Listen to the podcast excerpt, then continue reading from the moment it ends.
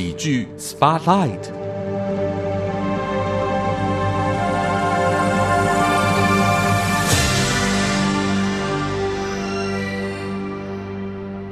你所收听的节目是《议论纷纷》，这里是佳音 Love 联播网。今天在本周喜剧人生喜剧 Spotlight 的主题时间，为大家专访到的这位表演工作者，我看到他的时候呢，就想要把我的手拱起来，然后跟他说佩服佩服，感谢感谢，因为他在我心中也算是一个大腕级的演员。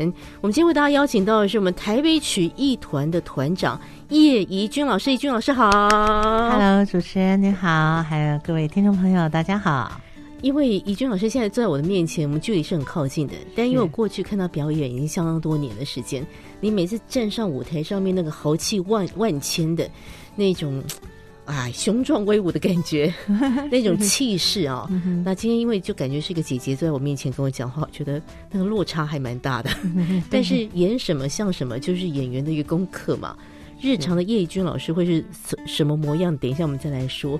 呃，叶君老师，我们知道您呃这个真的从事说唱艺术的这个工作相当久了，不论是在舞台上面的，在创作上的，在教育传承上面的，你都花了非常多的心思。嗯，我们今天还是偶尔要回到从前 来说一说，到到底年轻的时候是怎么入这个说唱艺术的行当？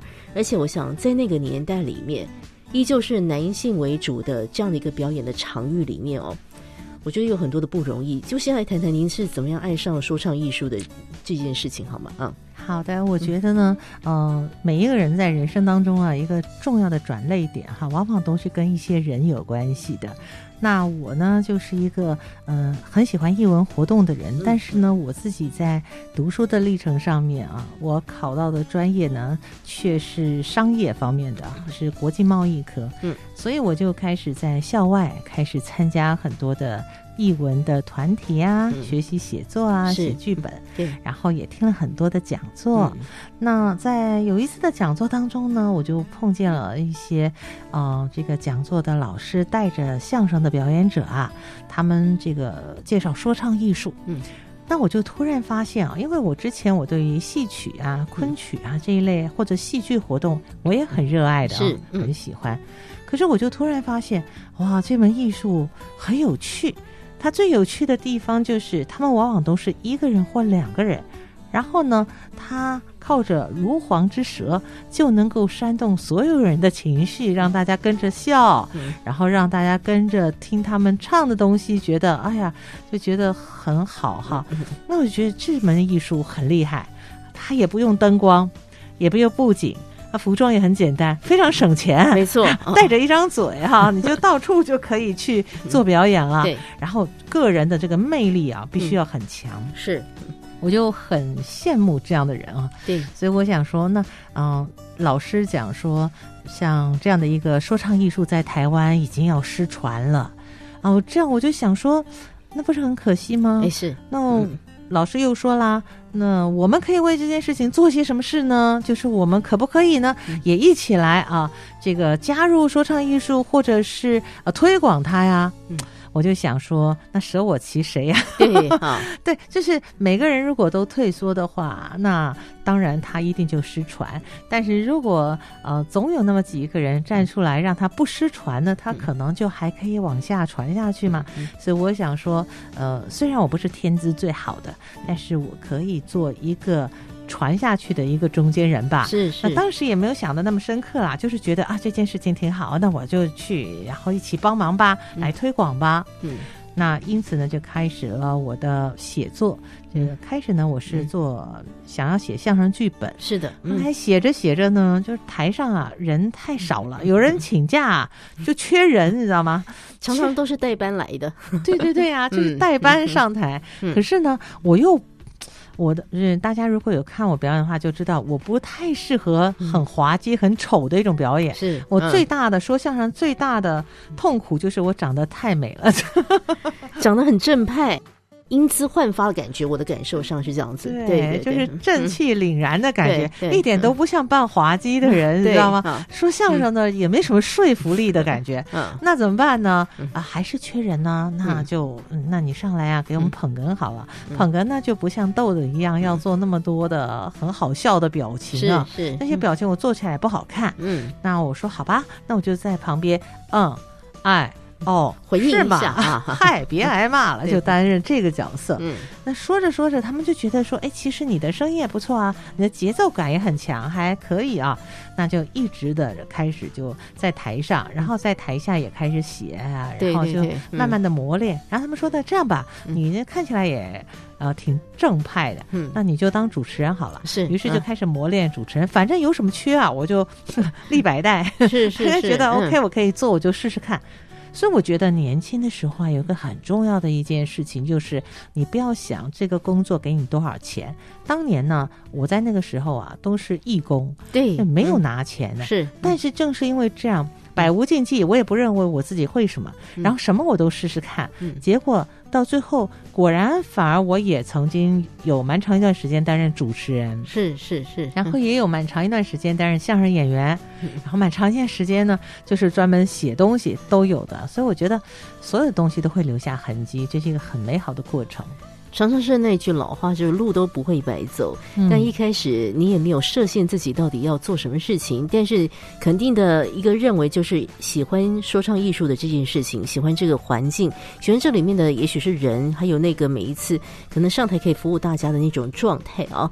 所以叶宇君老师从一个本来只是去上课的人，开始成为一个创作者。然后因为有演员没去，他就被代班装上去了。是，然后就走到如今，成为我们台湾非常重要说唱艺术团队的团长，台北曲艺团的团长。我想点滴故事在心头，所以也讲回来啊，刚刚我们叶军老师，其实因为人生路那么长，我们节目就几十分钟，恐怕只能够知道老师的一些人生历程的一些皮毛而已。但是我们很。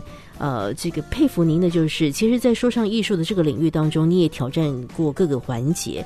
现在很多人在邀请您来到各个访问现场的时候，都会说：接下来我们为大家邀请到的是我们台湾的评书女王。我们今天就难得请你来，跟我们听众朋友稍微解惑一下。可能其实。因为这个这这个议题，你可能可以上很多堂课啊。但是我们如果最直接的来讲，刚刚我们提到了说唱艺术，里面有很多的范围、很多的类型、很多的目录。好了，相声是一个，评书又是一个。那大家会说：“哎呀，咖啡猫，你讲的是到底评书跟相声怎么分？你都怎么样让大家快速理解这两个？还是有一些不同的状态哦？嗯哼，很不一样啊。虽然都是用嘴巴张开来就讲，对，但是呢，呃，说评书呢。你可以说它就叫做说书或说故事，嗯，它的重点是在呢讲那个故事人物的情节，嗯。人性人情，对，它不一定会让你笑，哎。有的时候可能让你哭，哎，真的。那相声不一样啊，相声它就一定要你笑，有的时候不需要人物情节，那两个人斗嘴也能够让你笑，没错没错。所以呢，无论怎么的技法，只要用语言能够逗你笑，哎，这个呢都是相声呢它使用的方式之一啊，是都 OK 的，是。所以它的两个其实在。在这个啊，我们叫做文体上面哈，我觉得哈，文体是完全不同的。没错，一个是为了表表达对于人性、人情历练、人情义理这件事情。对，而一个呢，就是哈哈哈哈，大家开心啊，哎，就很好。如果在开心当中能够微言大义，有一些感动也不错。但是呢，它的主旨还是为了让大家笑。所以，这两个表演不太一样。各位朋友，我们是不是真的？呃，请到了一个专家，然后让你很快速的就能够去分别评书跟相声这呃整个运用上面的不一样，整个目的性目的性上面的不一样。相声大家都很知道，就是看了就会让人家很开心的。然后两个人，就像您刚刚说的，其实有时候他们也没讲什么，然后就是斗嘴，我们就觉得好开心。但评书啊，像我最近才看了您的这个呃表演大万。大碗茶系列的这个表演，哇，这是老师你脑子里面到底要记多少故事，才能够把一个历史的场景就这么活生生给说出来？还搭配着一些呃器乐，搭配着一个气势，搭配一个一一种一几个很简单的动作，就让我们进入到那样的一个历史场景当中，这是我们非常佩服的事情。我们今天邀请到了台北曲艺团的团长叶以军老师，刚刚老师也自己跟我们说啊，他不只是在。啊博士论文的时候写了，有硕士论文时候写了跟相声有关的。那博士论文他更是把他自己身为一个女性的这样的一个相声演员的这个角色啊，去做了，我觉得这怎么的理论化的一个撰写哈。嗯，对，所以我们等一下来谈一谈这个性别，你是怎么突破这个以男性为主的说唱艺术的领域？你怎么样走出属于自己的一片天？同时啊，叶军老师所带领的台北曲艺团，现在其实非常重视下一代的这样的一个人才培训啊。等下我们再继续来聊聊叶军老师的故事。莎士比亚曾经说：“在灰暗的日子中，不要让冷酷的命运窃喜。命运既然来凌辱我们，我们就应该用处之泰然的态度予以报复。”你现在收听的是《议论纷纷》，咖啡猫为您进行喜剧人生特别企划。更多喜剧人生精彩内容，欢迎您到佳音 Love 联播网官方网站来查询。也请 follow 咖啡猫 A.K.A 杨银珍 Facebook 专业，带您发现喜剧人生的直播花絮哦。今天在喜剧 Spotlight 为大家邀请到的这位好朋友啊，这个真的是我佩服的一位勇士。因为刚刚我们在休息的时候，又听叶军老师聊了不少啊。但是面对很多就是人生其实充满了各种荒谬的事情，那么唯有正向的去看待它。哎，这其实也是我们这段日子做喜剧主题的时候，很多表演工作者提到的。然后那些荒谬其实也成为自己创作题材，挺蛮蛮蛮好玩的。先为大家邀请到的是台北曲艺团的团长叶怡君老师。那叶老师其实除除了平常带领着台北曲艺团在做各种说唱艺术的表演之外呢，其实也常年呃深耕在教育的现场。啊，希望能够培育下一代的说唱艺术的人才。我们现在谈一个最重要的那个话题，就是我我们在海底时代开始去听一些相声的时候，或是知道说唱艺术的在舞台上面啊，清一色看不看到大部分都是男性。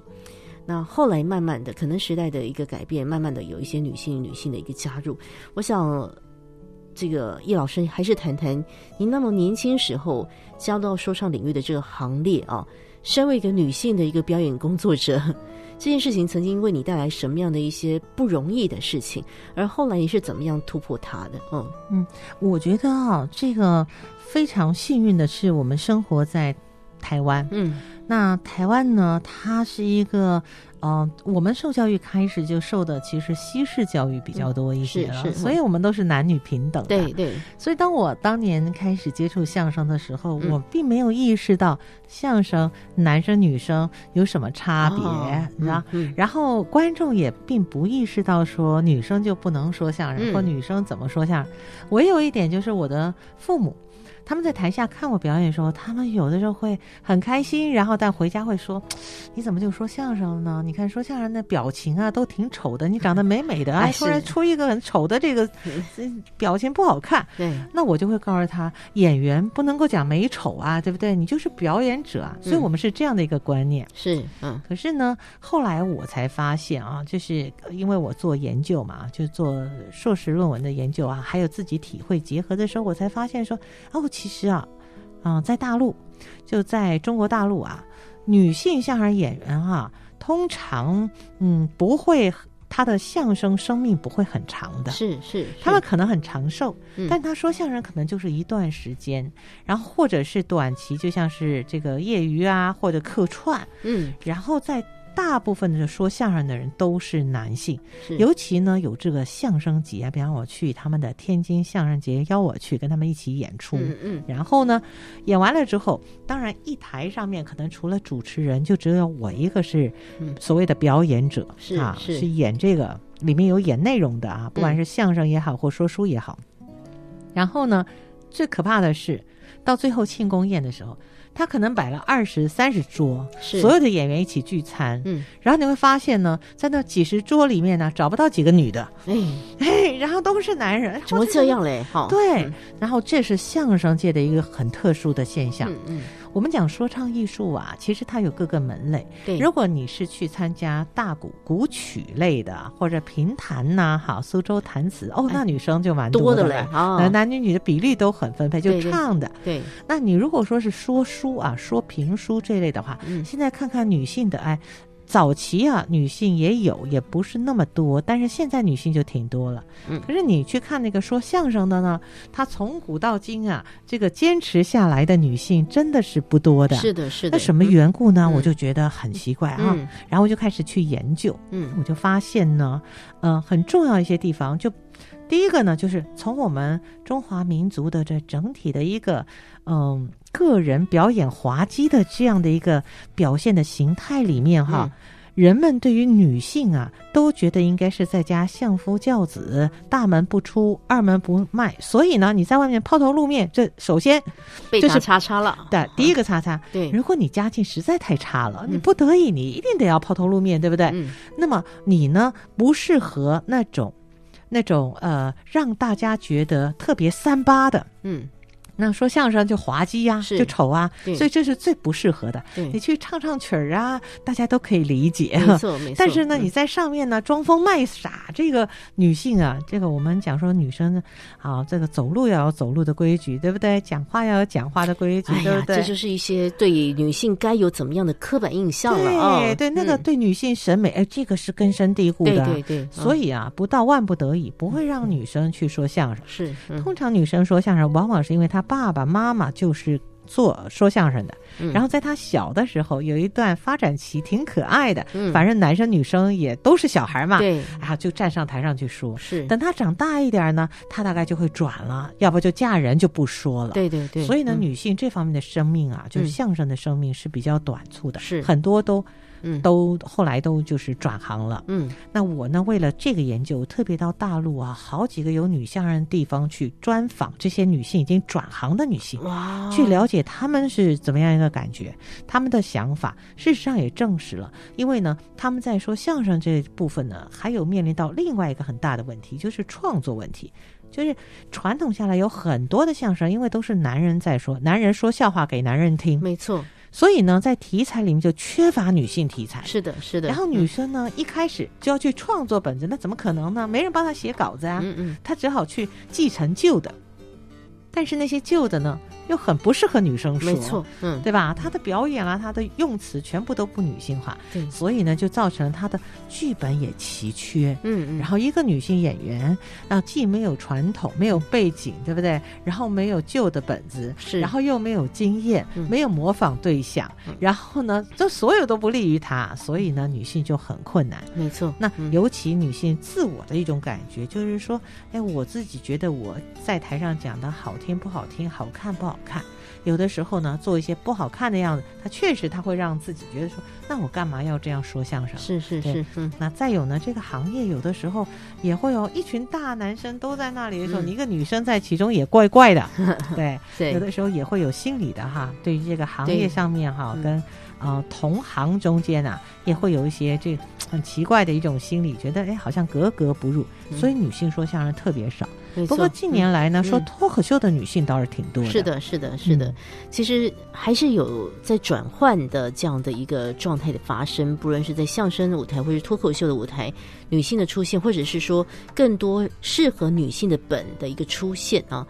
呃，我相信会有更多女性的表演者投入在这样的一个表演的工作里面，没有错。对，所以呃，叶君老师，你既然发现了问题了，但是以你刚刚一直在说，你一直在对抗很多命运的挑战，所以你不会轻言放放弃的。虽然你是一个女性的说唱艺术的表演者，尤其你的专门项目在相声或者是评书这这块，虽然很多男性，但是你不服输啊，我们就写适合自己啊。的本啊，持续的来做耕耘。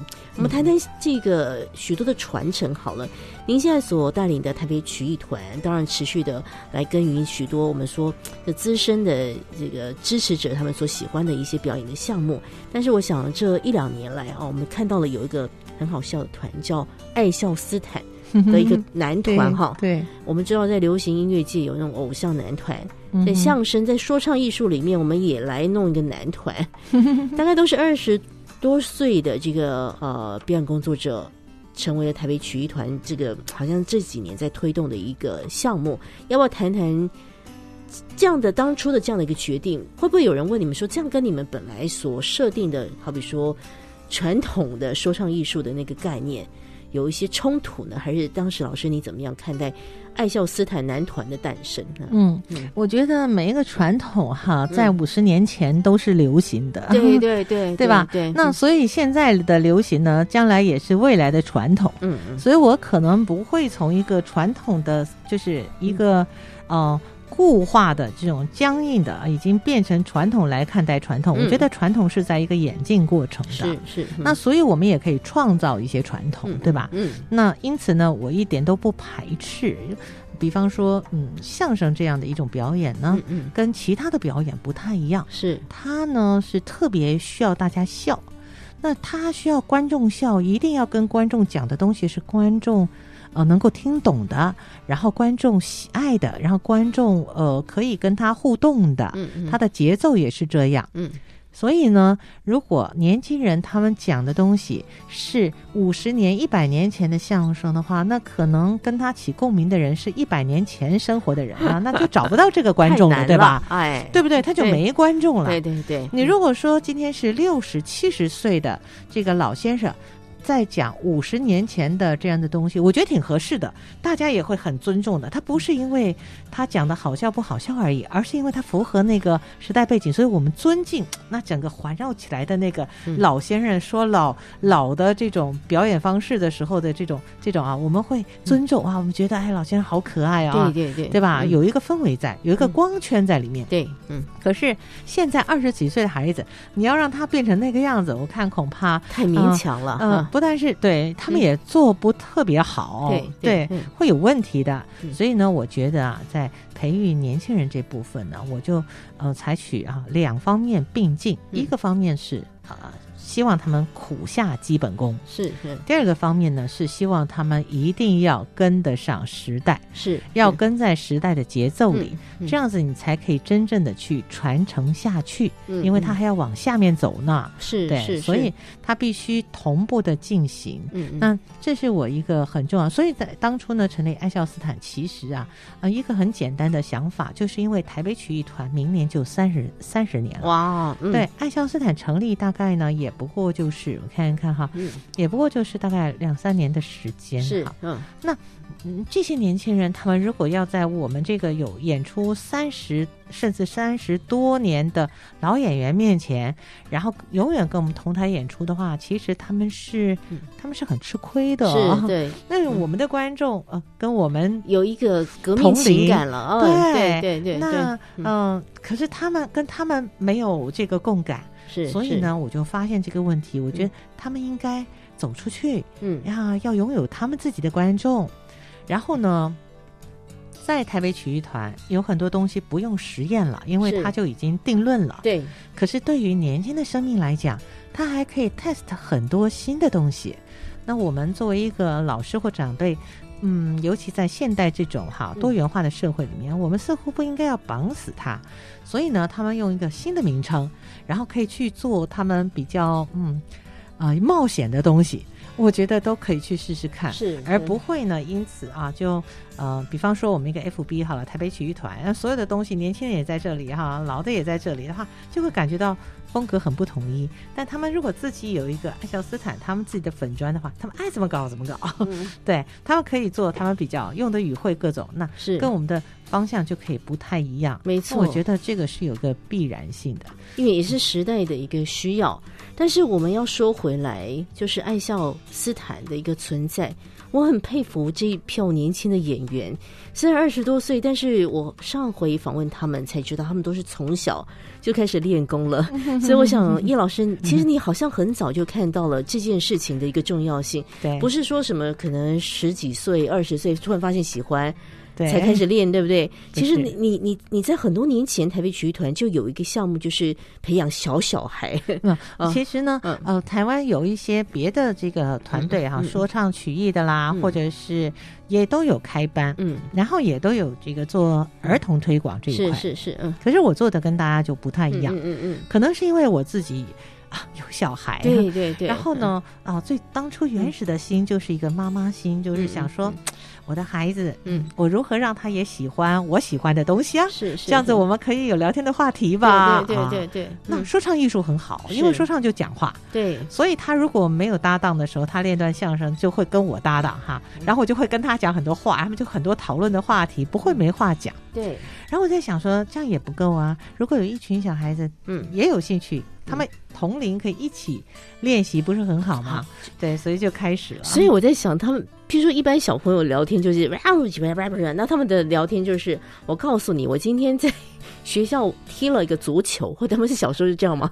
他们有，嗯，倒也不见得，他们还是跟一般小朋友一样，只是在练练这个相声的时候呢，他们的语言啊就开始有这个语言环境，是是是是。那我觉得环境很重要，所以我等于是塑造一个这样的环境。对。然后其实呢，这整件事情来讲起来是很有趣的。嗯。就最早的当初呢，我只想着做三年，就是你。小学三年级，然后呢，经过三年训练，你就可以离开了。哦，然后呢，我就不要。再管那么多了，因为我我是觉得，如果我做短期的训练，比方一个暑假夏令营啦，嗯嗯，或者呃几堂课啦，嗯嗯，那我觉得其实扎不了根，我无法让你的语言成为你的优势，是是是，我只能够给你蜻蜓点水的体验而已，对对。可是如果这个孩子他真的想要把语言哈稍微成为他未来的优势，你一定要让他形成一种语言习惯，嗯嗯，就好像读书一样，读一个专业一样，所以我就设定三年，嗯。三。年结业，可是呢，麻烦的事情就开始了。等三年结业的时候，有一些家长他很喜欢我们这个环境，嗯，他就觉得，哎呀，那就就就结业了，就没了吗？对，然后就就就分散了吗？对，就。大家又觉得说，那叶老师，你们是不是在啊？我们大了哈，也是啊，国中、高中啊，考试比较麻烦，我们就少一点聚会，但它维持着相关性，好吧？对，有一些关系。我说好好吧。于是我们就成立一个假日班，然后就是收集这些所有这个结业还不愿意走的孩子跟家长在这里面，大家也都很放心。是，可是问题是久了之后就想，他们在这里干什么呢？他要练，要要。是因为说唱艺术来的嘛，嗯嗯，那就应该要给他舞台呀，是是。于是我就开始嗯想一想，他们也年纪大了，我就带他们自己制作。哇，我觉得剧场制作是一个很好的锻炼，没错，每个人都要除了在台上，嗯，spotlight 打在你身上，你是一个明星的感觉之外，嗯，你也必须在灯光暗掉的时候啊，弯下腰来哈，去撕掉地上的那种贴纸啊，然后帮别人扛东西啊，然后整理所有东西，嗯，那你必须为大家来着想，然后跟大家合作。我觉得。这是一个很好的训练，尤其现在独生子很多，独生女很多，对对，他不会跟人相处，是嗯，所以透过工作来。那平常没事，有的时候也不知道讲什么，一起工作，哎，就有些交流。所以呢，我后来就开始带他们自制演出，然后他们也很喜欢哦。是，哦，然后我想说，好吧，那我们就继续吧，就开始啊，他们会开始，嗯，比方说固定，我就给他们设计啊，固定每一个月啊有一个演出啊，他们练练段子在那演出。后来他们就说，哎，有易碎节，我就想说，那你们去报名易碎节，是是是，他们就参加易碎节的演出。易碎节都是很西方的那种小剧场啊，然后他们就打扮的特别了。对对对对，结果分数还评价很高哦，五颗星哦，觉得哦哦很奇怪，他们也受到激励，是是，反正就这样带上来，嗯，然后慢慢慢慢，就其中有一些会把它当兴趣，嗯嗯，有一些呢维持联系，嗯，然后有一些呢就很爱这个，于是他可能就会开始转专业，嗯，甚至因为他从小接触，所以影响了他的科系选择，嗯嗯，比方说他读了戏剧系啦，是，或者说他读了传播大众传媒了呀，或者是，所以他就会开始哎，嗯。要往这方面去走专业了，嗯，这时候我就头痛了，就是那舞台在哪里啊？是。你不能够带了人家，或者人家拜了师，然后其实没有这一行，就是没有这个市场，怎么办嘞？饭碗怎么办？嗯，所以我就开始哦，那我要为他们来构画一片蓝图，嗯嗯嗯，那起码我可以知道，在以我自己呃的眼睛来看到可能走的路，是，我要帮他们稍微的拨开一点，嗯，剩下的路。他们必须自己去铲除荆棘，自己走下去。是，但是呢，我起码可以啊，有几处是可以做的。我我可以带他们，或者是指给他们看，或者引路先引进去，他们可以做。是是这样子。那爱笑斯坦就这样形成了。哇，这都是点滴的累积。叶叶老师他其实一开始在教这些小小孩的时候，他也没有那个想法说这个人以后二十岁要成为一个演员，绝对不没有那么目的性的，没有没有没有，很单纯的动机就是把好的这种说话的一个值，对对，交给孩子们。哎，孩子们自己有兴趣的就继续往上爬，对。继续的累积。各位朋友，请你不要错过，因为台北曲艺团在呃十一月份也会有一些演出，你就可以在他们的这个演出活动当中呢，看到各个这个表演不同类型齐聚于一堂，都是说唱艺术的这个项目。那十一月十九号、十一月二十号在南海剧场有这么样的一个，就是台北曲艺团的今年度的一个重要演出。所以我也做了很多的创新，比方说，我曾经做了一个呃评书音乐剧场哈，音乐评书剧场，那我就把呃音乐跟评书融合之外呢，还用了很多剧场技术。但是呢，始终不变的还是就是用一个人来主要的去说一个故事。是是，那嗯大家也会觉得哦很新奇，嗯但是对我来讲，那是一个叙事的实验而已。对对对，对，我觉得最重要的就是它最精华的地方，就是我们这种语言能力。嗯那因此呢，如何把它保存下来，然后传承下去，或者记录下来，那我觉得这个是现在我很着重希望能够做到的事情。是是是，而且我相信有好呃这个艺术好的艺术要发展下去，除了当然表演工作者他们全心全意的投入，并且与时俱进的去做一些调整之外。最重要的就是我们观众朋友要进这个表演空间去欣赏，哎，对，这个东西才可以持续的延续下去啊！我们先休息一下，待会儿再继续跟台北曲艺团的叶军老师来聊聊，他们在十一月份呢将要推出的台北相声大会。莎士比亚曾经说：“在灰暗的日子中，不要让冷酷的命运窃喜。命运既然来凌辱我们，我们就应该用处之泰然的态度予以报复。”你现在收听的是《议论纷纷》，咖啡猫为您进行喜剧人生特别企划。更多喜剧人生精彩内容，欢迎您到佳音 Love 联播网官方网站来查询。也请 follow 咖啡猫 A.K.A 杨银珍 Facebook 专业，带您发现喜剧人生的直播花絮哦。今天在议论纷纷喜剧人生的专题喜剧 Spotlight 为大家专访的是台北曲艺团的团长叶怡君老师。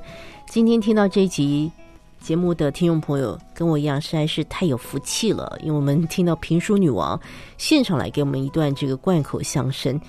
要邀访叶怡君老师，其实事先设想了很多的问题。那当然，我完全能能够理解说唱艺术这个里面的博大精深啊。时间很有限，但希望下一回叶军老师再继续跟我们说更多。不过今天还是要来谈一谈哦，因为我们环扣在喜剧的这件事情之上。您刚刚一开始有谈到，像相声它最重要的一个功能，嗯其实就是让大家听了很开心嘛，哈。对，那你在这个行业这么久，哈，我相信也遇上了各式各样的表演工作者。如果真的要请您来给我们推荐，呃，一两位你真的很佩服的相声演员，不晓得你会想要跟听众朋友讲哪一位表演工作者？嗯，我觉得呢，因为其实台湾的这个啊说相声的嗯嗯专业的嗯伙伴们比较少。嗯那嗯，我呢，因为两岸交流从很早就开始了，所以呢，我跟大陆的有一些呃，现在已经故去的一些老前辈们啊，嗯我都亲身跟他们啊、不管是请教过也好，同台演出过也好，是，嗯那有一些呢，真的是很多都是大家风范哈。嗯嗯那他们都有他们各自的一套，但是呢，我特别推荐的话，我自己啊是很很崇拜这个马季先生。是，为什么崇拜马季先生呢？因为嗯，他的作品啊有很多是他自己，不管是经由他改编的或他原创的啊。嗯都显现出一个很高度的这种语文的节奏魅力，是，嗯那尤其呢，他不断的去实验，我觉得他有一个非常独创的地方，就是他的时代呢，刚好介于啊，他那个时候的所谓传统相声跟现代啊也是接轨的时候。是，嗯那他在这个当口里面呢，他做了很多的探索，比比方说，他不仅只是表演，这让大家觉得很滑稽、很逗笑啊。嗯然后，比方说，他有很多做的剧本，它是嗯对仗很清楚的，是是，语言很浅白的。哇，然后呢，它有一个系列是专门是讽刺人性人情的，比方吹牛这种毛病啊，嗯嗯。百吹图啊，是。拍马屁了哇哈，对，嗯。然后传谣啊，就是专门讲谣言的哈，现在非常合这个时代，都？是的很多传谣啊，嗯。对对，就是针对人性一针见血，用相声去针砭这种人情人性的。嗯，那么另外呢，他还有一些的作品呢，很棒的是把中华文化啊做一些规整。嗯比方说有一段叫诗情画意，就介绍诗人的特点啊。嗯嗯那当然他是歪批啦，就是不是正说，讲的也不见得真有道理。但是呢，他就把中华文化里面诗的这个嗯表现性啊，哈，啊，非常好的提点出来了。嗯，那除此之外呢，他还做了一些尝试，比方说他做过五个人的群口相声，九个人的群口相声，对，嗯十二个人的群口相声。哇哦，哎，他扩大规模哈，是，但是嗯。他也做过呢一个人的单口的叫做呃小品相声。嗯嗯嗯，这种小品相声又跟相声不一样，他一进场就是一个卖香烟、卖宇宙牌嗯香烟的人，嗯。然后呢啊说一段单口，但单口呢又是里面又有对话，好像是在演戏一样。那这个呢，我都跟他近身讨论过、请教过，他都告诉我说，这是他不断在实验。其实他还有很多的实验，哇，嗯是被因为他们在中国大陆嘛，所以是没有通过检查被夭折的，嗯，你知道吗？是也被禁了，对，嗯 所以他有很多的想法在这个里面。那我佩服他的就是他本身既是一个创作者，又是一个演员。嗯然后他在很有知名度之后呢，嗯嗯他还继续不断的去创作。是那他这些创作最终总结起来，我会发现呢，他比别的就是很棒的这些名家大师啊，这些人都很厉害。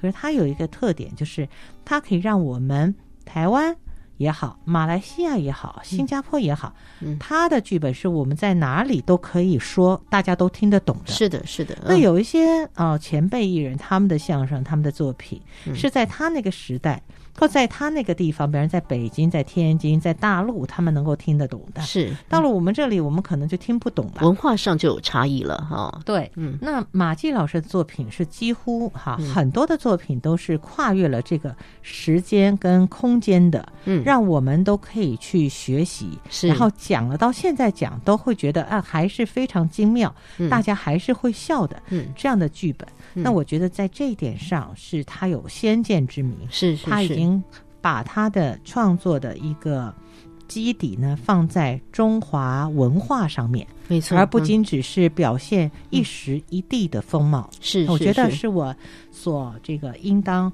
呃效仿的一个对象。嗯，很有远见的呃中国的相声名家马季先生。对，你知道这这两年啊，有人再回去听马季是为什么呢？他有个儿子叫马东，对，是中国很有名的电视节目的制作人吧没。有错。然后他们在去年做了一个节目叫“一年一度喜剧大赛”，他就在里面当当主持人。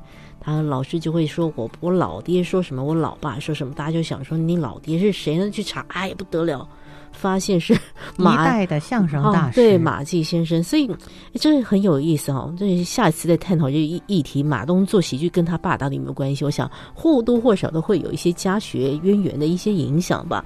我讲回来，今天好开心哦，谢谢叶宇君老师跟我们分享他心中呃这个非常佩服的名家马季先生。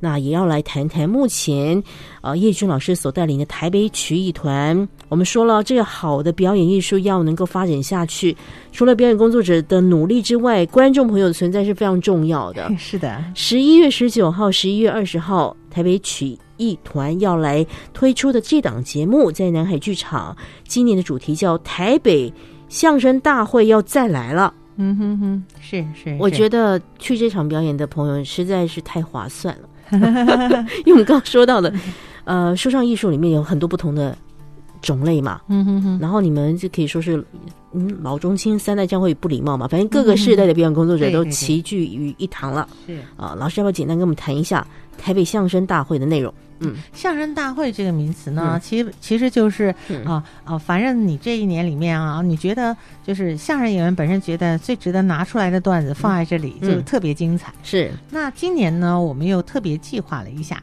嗯。嗯、希望呢把这个相声呢，这个从它这个缘起，比方口技开始，然后呢，啊、一个人的口技，嗯。然后变成两个人呢说端端正正说一段传统相声，嗯。然后呢到嗯、相声里的一种习惯就是嗯嗯、师傅带着徒弟，那徒弟逗，师傅捧，是，啊这样的一种习俗呢，啊跟大家介绍说明。然后到相声对口相声的变体就是双簧哈、是，对，哎，把相跟声分开了。那以至于呢，最后呢变成群口相声。那群口相声的时候，我们就选了一段，特别是现代的哈，讲现代的，叫我的徒弟是 AI 呀，啊，嗯让让让大家知道说，哦，其实相声这种这种表现形态呢，并不是只能讲古代的哈、这些事情，而是它也可以是嗯。讲新的事物，并且在节奏上面啊都会有变化的，跟以往不一样。对，那最后呢，还有一个就是非常现代的议题啦，嗯。还是回到对口，嗯。但是完全也是刻画跟我们生活有关的，嗯。叫做呃呃这个计程车啊，嗯。对，叫疯狂计程车，对，它很有光是看题目我就觉得很期待了哈。是啊，嗯。尤其是在师傅带徒弟这一段呢，嗯。我们也很很高兴呢。这个德刚呢，他去花莲了嘛，当对然他到花莲之后，他也收徒了。然后呢，他带着他徒弟，他徒弟逗他捧，听说呢也是非常火的一段哈。是是是，是 哥哥爸爸真伟大嘛，是 台北相声大会，因为演出内容相当精彩，所以朋友们一定要赶快 follow 一下我们台北曲艺团的呃相关的网站哦，就可以看到这一档又一档的节目。里面刚刚有说到，除了有叶老师啊、之外，还有我们的朱德刚老师，还有这个我们前辈有谢小林、刘世明，这都是前辈级的。那有中生代的，就是呃，就是说了很长的相声，后来靠 YouTube YouTube 红的 黄义豪，嗯对不对？然后有年轻一代的，我们刚刚讲到了这个爱笑斯坦的男团们啊、嗯哼哼内容非常精彩。十九号、十一月十九号、二十号在南海剧场，详细内容朋友们可以到 OpenTix 啊来做查询，也可以到台北曲艺团的这个 Facebook 来做查询。哇，这个易老师想要请您讲的话题真的很多，但是请大家进剧场去看看您这个评书吧，去看看您跟伙伴们的分享吧，我觉得这是最快活的一个事情。不是，最后如果用一两句话来谈谈这个喜剧，对你来说，您会怎么样来做一个解读呢？嗯我觉得喜剧呀、就是在悲剧的土壤里面，嗯、开出来的一株美好的花朵。嗯。